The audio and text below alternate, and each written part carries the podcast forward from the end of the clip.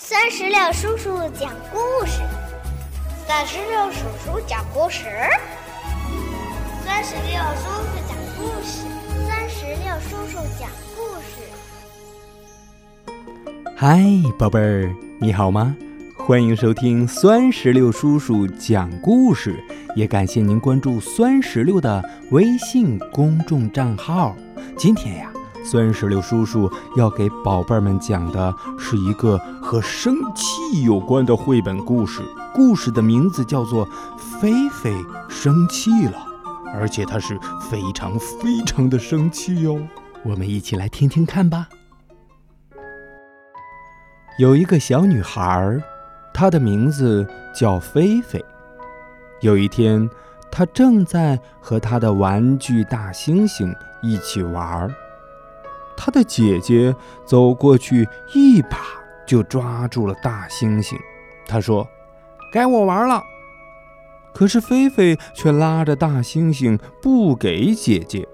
菲菲说：“不行。”这时候妈妈出来了，说：“行，菲菲，轮到姐姐玩了。”姐姐非常的用力，她一把就夺走了大猩猩。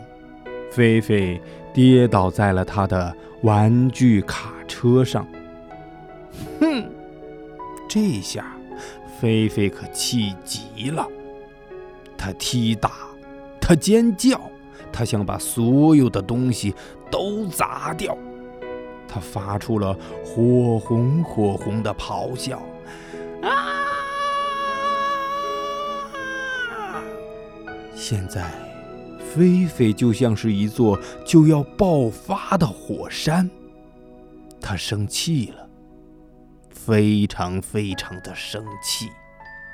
砰的一声，他把房门关上，跑出了家门。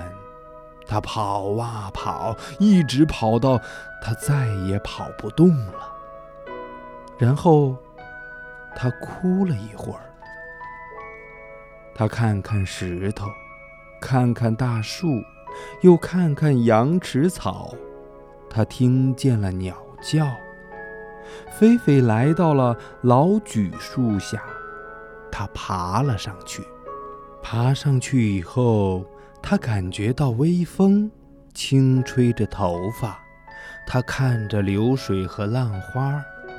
菲菲觉得好多了，他爬下了树。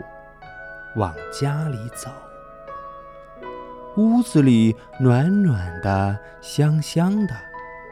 看见菲菲回来，每个人都很高兴。